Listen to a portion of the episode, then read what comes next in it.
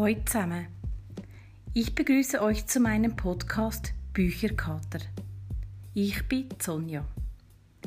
In dieser Folge geht es um den Roman Der Pfau von Isabel Bogdan. Das Buch ist im Inselverlag erschienen und hat 247 Seiten.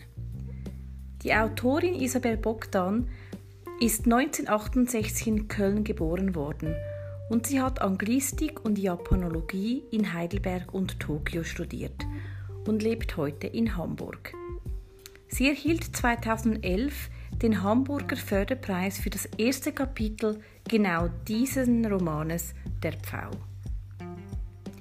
Im Buch Der Pfau geht es um die Geschichte um eine Investmentbankgruppe aus London, die auf dem schottischen Landsitz der Macintoshes ein verlängertes Wochenende als Teambildungsevent verbringt. Schon bevor die Gruppe auf dem Landbesitz ankommt, passiert dort so einiges. So brach sich Eileen, die Haushälterin, auf dem Landgut den Arm und eine der Pfauen der Familie attackierte das metallblaue Auto einiger Gäste.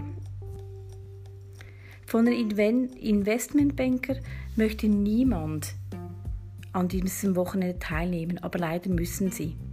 Sie reisen mit Köchin und Psychologin an und beginnen so das Wochenende. Jeder einzelne dieser Investmentbanker und der Köchin und der Psychologin und der Chefin und ihrem Hund muss sich nun auf das Zusammensein einlassen. Jeder von ihnen hat so seine eigenen Probleme mit den Arbeitskollegen so längere Zeit nun zusammen zu sein und viele von ihnen nicht nur mit den Kollegen, sondern auch mit dem kargen und etwas ja in die in die Jahre gekommenen Einrichtungen auf dem Landgut. Ja, und eben da ist ja noch der Pfau, der verrückt spielt. Und das Wetter macht eben auch nicht mit.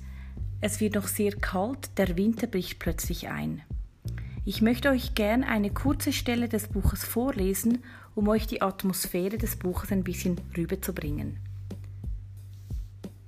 Hamish und Fiona McIntosh beobachteten die Gruppe aus sicherem Abstand durch eines der Fenster im Obergeschoss und rührten sich vorsichtshalber nicht. Dann hatten die Banker also den Schaden bemerkt, den der Pfau angerichtet hatte. Ob sie die McIntosh fragen würden, ob sie etwas darüber wussten? Eher nicht, hofften sie. Es schneite immer noch. Die Räder der Autos waren schon zur Hälfte im Schnee versunken und die Banker gingen schnell wieder hinein. Wenn es später nicht taute, würden sie morgen ziemlich sicher nicht wie geplant nach Hause fahren können.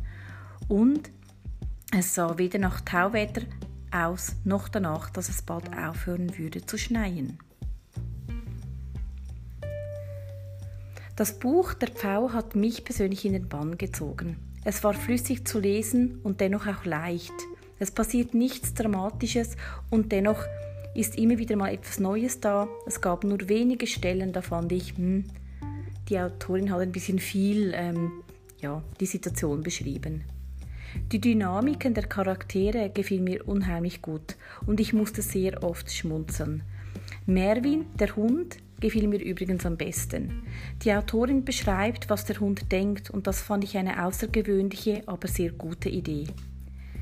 Es ist sehr interessant, was sich in den Köpfen von Menschen für Geschichten abspielen und wie einfach ein Problem zu lösen wäre, wenn nur mal jemand seine Gedanken einfach laut aussprechen würde oder sich jemand anderer in der Gruppe einfach anvertrauen würde oder, oder sich wenigstens mit ihm austauschen.